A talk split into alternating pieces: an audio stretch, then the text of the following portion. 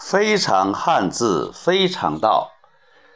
当下思想自然流淌，原汁原味，如是说。如果说怒字是心被奴役，被情绪所左右，成为情绪的奴隶，怒也就是生气，是用别人的错误来惩罚自己。何况有时怒的没有理由，无名之火，怒从心头起，恶向胆边生，搞得自己都无厘头，事后会追悔莫及。这里边有深层的原因，可以讲有一些心理的。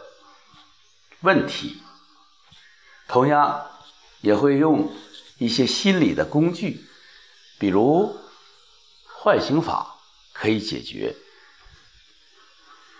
从我们修身养性的角度讲，如何控制自己的怒火、怒气呢？下面这个字可能对怒气、怒火有一定的。约束、舒缓作用，这就是恕，宽恕的恕。一个如在上，一个心在下。如如如不动，如好像是，又好像不是。如如来，如不来。如对，又如不对，约等于大约母，就是在是和非之间，在像和不像之间，在对和不对之间，都有一种感觉，就没有一个我执，如如不动。当你的心处于这种状态的时候，你就不会为一句话、为一件事儿、为自己的面子做出蠢事儿。孔子的学生问孔子说：“你有没有一一句话能可以代表你的思想的？”孔子说：“有啊。”己所不欲，勿施于人。忠恕，就是自己不想要的，也不要给别人。就是关键是对自己要忠，对别人要宽恕，对自己内心要忠诚，对别人要宽恕。这是孔子的集大成的点，也就是一言以蔽之的东西。那么，如何做到这个宽恕呢？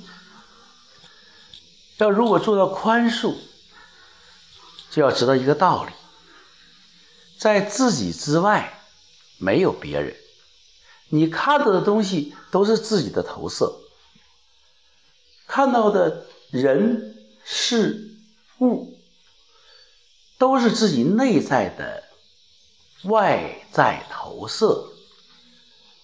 有的时候，如果你心里没有美丑的判断，你看到的东西也不会有美和丑。别人都是镜子。如果这样讲，我们看到的，我们原谅别人的，都是原谅自己。可以说，夫妻之间如果吵架、生气，啊。那是有一道绳索，先从自己的脖子绕过去，再勒到别人的脖子上，然后因为你的情绪的作用，你拉紧这个绳子，对方痛苦，自己也不舒服，也同样痛苦。所以说，树呢，原谅别人，并不等于宽恕别人，归根结底是宽恕自己，是解脱自己。所以，这个恕，对于我们来讲，应该可从更广义的角度来理解。如果你能触摸到这一点，那么你就可能有一点新的想法。如果你有新的想法的时候，你可能就不会坎坷了。忐忑不安，那么请大家想一下，那个“忐特”两个字，又给你怎样的一个启发？